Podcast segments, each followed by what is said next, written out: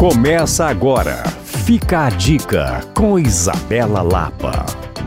Caso ainda esteja procurando um lugar especial para a virada do ano, mas esteja em busca de algo tranquilo para aproveitar a dois, com um grupo pequeno de amigos ou com a família, tenho duas sugestões especiais. São dois lugares que eu frequento, adoro e posso te garantir que farão excelentes eventos para o seu 2023 começar com chave de ouro. O primeiro dele é o restaurante Este Este Este, o restaurante italiano que se propõe a ser um pedacinho da Itália no coração de BH. Por lá, o menu de ano novo vai contar com open wine, entradas quentes e frias, pratos principais e sobremesas. O ambiente é extremamente charmoso e você vai realmente fazer uma viagem enquanto vive o seu ano novo. Outro lugar especial que vale a pena conferir é o O Jardim Restobar. Localizado na região do Santa Lúcia, o restaurante é um verdadeiro jardim, um ambiente extremamente aconchegante com uma iluminação deliciosa e por lá, além de um menu completo, também envolvendo entrada, prato principal, sobremesa e open wine,